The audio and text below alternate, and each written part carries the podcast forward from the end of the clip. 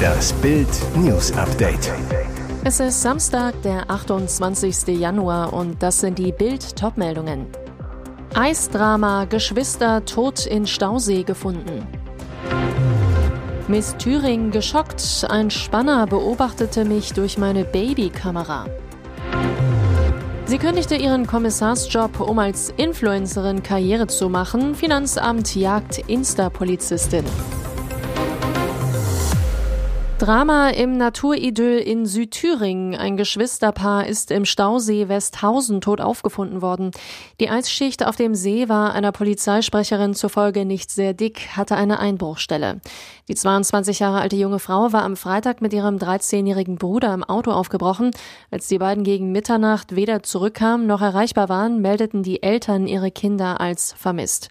Sofort begannen sie mit der Suche. Am Stausee entdeckten die Eltern schließlich das Auto, informierten die Polizei. Polizei und Wasserwacht begaben sich daraufhin vorsichtig mit Schlauchbooten auf den See. Mit Tauchern und einem Hund wurde nach den Geschwistern gesucht. Am Samstag machten die Ermittler dann die grausige Entdeckung. Die Geschwister konnten nur noch tot aus dem Stausee geborgen werden. Die Polizei geht nach eigenen Angaben von einem Unglücksfall aus. Es gebe momentan keine Anzeichen für ein Fremdverschulden.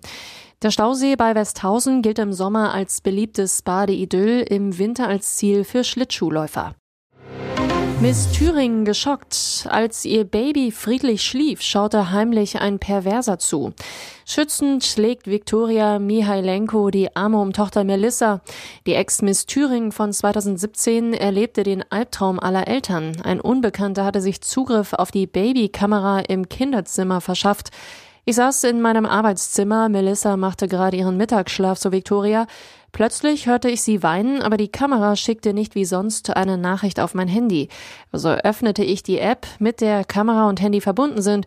Dann der Schock. Victoria sagt, ich hörte eine Männerstimme auf Spanisch sagen, ich liebe dich.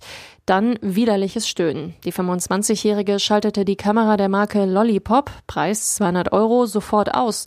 Die hatte sie kostenlos zugeschickt bekommen, um dafür Werbung zu machen. Das Model, vor der Kamera habe ich mein Baby gestillt, gewickelt, bin dann nackt durchgelaufen. Der Hacker hatte offenbar leichtes Spiel. Laut Experten musste wohl nur das WLAN-Passwort der Wohnung geknackt werden. Der Hersteller der Kamera äußerte sich auf Bildanfrage nicht. Mutter Victoria hat Anzeige wegen Eingriffs in den höchstpersönlichen Lebensbereich bei der Polizei Jena gestellt. Als Deutschlands schönste Polizistin sorgte die Dresdnerin Adrienne Collesar im Internet für Aufsehen. Bei Instagram hat sie mehr als eine halbe Million Fans. 2020 schmiss sie sogar ihren Beamtenjob als Kommissarin, um sich auf ihre Karriere als Influencerin zu konzentrieren. Doch jetzt hat sie mächtig Ärger. Einst jagte sie Kriminelle, nun jagen sie die Steuerprüfer. In einem emotionalen Video bei Instagram macht sich die Dresdnerin nun ordentlich Luft. Ich habe eine Betriebsprüfung von meinen Urjahren, berichtet sie ihren Fans über die Anfangsjahre ihrer Internetkarriere zwar hatte sie einen Steuerberater, doch von dem ist sie enttäuscht, denn es könnte eine ordentliche Nachzahlung drohen. Dabei sei sie sehr akkurat. Zu Bild sagte sie, wenn das Finanzamt viel Geld nach der Prüfung fordert, würde ich auch meinen Porsche verkaufen. Sie fahre einen kreideweißen Porsche Macan GTS. Neu gibt's den ab 91.000 Euro. Er ist ein reiner Luxusgegenstand, sagt die Influencerin.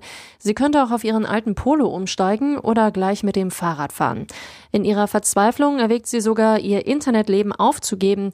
Manchmal würde ich am liebsten aufhören, mir einen ganz normalen Job suchen und irgendwo arbeiten, in irgendeinem Café wahrscheinlich auf Bali, so Adrienne. Als Kommissarin will sie aber nicht wieder arbeiten. Ich habe es nie bereut, die Polizei zu verlassen. Sie sei zudem kein Typ für einen Schreibtischjob. Durch Rückenschmerzen und Bandscheibenvorfälle wäre für sie eh nur Innendienst statt Streifendienst möglich. Und jetzt weitere wichtige Meldungen des Tages vom Bild Newsdesk. Seit einer Woche waren Anne-Marie und Danny ein Paar, saßen im Regionalzug von Kiel nach Hamburg verliebt nebeneinander. Dann brach das Böse über sie herein und löschte die junge Liebe aus. Der staatenlose Palästinenser Ibrahim A. fiel mit einem Messer über die Passagiere des RE 70 her, tötete Anne-Marie und Danny, verletzte sieben weitere Menschen. Dann setzte er sich auf den Bahnsteig, jammerte über seine blutige Hand.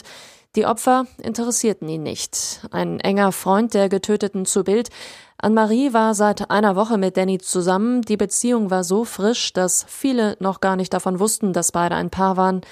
Anne-Marie wohnte in Elmshorn nahe Hamburg, kam ebenso wie Danny von der Berufsschule. Sie liebte den Stil und die Musik der 1980er Jahre, fuhr gern Fahrrad. Danny lebte in Bruckstedt, dem Ort des Bahnhorrors. Vom Bahnhof, in dem er starb, wären es nur noch 700 Meter zu seinem Zuhause gewesen. Vom Grundstück seiner Eltern aus hatte er als Kind immer die Züge sehen können, machte später bei der Deutschen Bahn eine Ausbildung zum Industriemechaniker. Ein enger Freund, es ist so unglaublich tragisch. Danny liebte die Bahn, war so glücklich, dass er diese Ausbildung machen konnte, und dann wird er ausgerechnet in einem Zug ermordet. Der Messerkiller aus dem Regionalzug Ibrahim A. war nur sechs Tage vor der Fahrt aus der U-Haft entlassen worden, obwohl er als Messerstecher bekannt war, im Knast Mitgefangene und JVA-Beamte angriff. Dieser TV-Kommissar hat das Glück gefunden. Tatortstar Wotan Wilke Möhring sprach jetzt bei Gala TV erstmals über seine neue Freundin, Regieassistentin Anna Moczynski. Er, man trifft den Partner da, wo man am meisten Zeit verbringt. Das ist dann bei der Arbeit. Bild wusste seit Sommer 2022, dass der Schauspieler wieder in festen Händen ist. Bei der Hochzeit von Filmfreund Moritz Bleibtreu im Juli in Hamburg erschien das Paar gemeinsam. Damals wollte sich Wilke Möhring auf eine Bildanfrage nicht äußern. Die neue Partnerin geht mittlerweile in der Hamburger Wohnung des TV-Stars ein und aus. Freunde beschreiben sie als bodenständig und erzählen, wie toll sie mit Wotans Kindern umgeht. Aus der Ehe mit Anna Theis hat der Schauspieler zwei Töchter und einen Sohn. Und der Altersunterschied, Wotan Wilke Möhring im Gala-Interview, ich bin halt einfach fitter, das seien technische Details, die nichts mit der Liebe zu tun hätten. Er gehörte zu den Dschungelcamp-Favoriten. Dieser Star ist raus. Die Luft wird dünner im australischen Busch. Die Zuschauer überlegen sich inzwischen ganz genau, wen sie auf dem Dschungelthron sehen möchten. Und so mancher bisherige Favorit auf den Titel muss ums Weiterkommen ins morgige Halbfinale bangen. Einer von ihnen ist Lukas Cordalis. Der Katzenberger Ehemann und Dschungelkönig Spross sorgte am Donnerstag für gleich mehrere Eklats und machte sich vor allem seine Buschkumpan Gigi und Papis zum Feind. Am Freitag schlugen die erschöpften Dschungelbewohner dann wieder sanftere Töne an. Jamila und Gigi wurden von Tränen übermannt, als sie sich gegenseitig das Herz ausschütteten. Cosimo kreischte unterdessen unkontrolliert in der Dschungelprüfung und Gigi plauderte offen über seine Busenvorlieben. Eine Frage schwebte aber auch an diesem Abend wie eine dunkle Wolke über dem knisternden Lagerfeuer. Wer muss heute das Dschungelcamp verlassen? Diese Nachricht sorgte für Tränen bei den Campern. Für Model Puppies Love Day war der Ausflug in die Wildnis am Freitagabend vorbei. Gigi wollte seinen Kumpan bei der Abschiedsumarmung gar nicht wieder loslassen. Jamila fluchte, scheiße. Puppies wirkte allerdings gelöst und freute sich. Ich werde euch vermissen, aber ich freue mich auch ein bisschen auf neues Essen jetzt. Hier ist das Bild News Update. Und das ist heute auch noch hörenswert. Seit acht Tagen ist Boris Pistorius Verteidigungsminister. Direkt nach seinem Amtsantritt ging es für ihn hoch her. Vor einer Woche die gescheiterte Rammstein-Konferenz, am Mittwoch dann doch die Ankündigung Leopardwende. Wir schicken Kampfpanzer in die Ukraine. Doch ob er seiner größten Aufgabe, die Bundeswehr auf Vordermann zu bringen, gewachsen ist, ist noch völlig unklar. Im Interview mit der Süddeutschen Zeitung machte Pistorius jetzt klar, das Bundeswehr-Sondervermögen von 100 Milliarden Euro wird nicht reichen. Auch den regulären Etat von rund 50 Milliarden Euro im Jahr hält Pistorius auf Dauer für zu wenig. Verteidigungsexperten warnten ebenfalls bereits, dass das Sondervermögen von 100 Milliarden Euro bei weitem nicht ausreichen werde, um die Bundeswehr wieder umfassend und modern auszustatten. Die Wehrbeauftragte des Bundestages Eva Högel hatte kürzlich von einem Finanzbedarf von 300 Milliarden Euro gesprochen. Pistorius erteilte zudem der von der Ukraine geforderten Lieferung von Kampfflugzeugen eine Absage. Ich halte das für ausgeschlossen, sagte er. Grund, Kampfjets seien viel komplexere Systeme als Panzer und hätten eine ganz andere Reichweite und Feuerkraft. Da würden wir uns in Dimensionen vorwagen, vor denen ich aktuell sehr warnen würde. Schockdiskussion in Schweden. Steht die Monarchie vor dem Aus?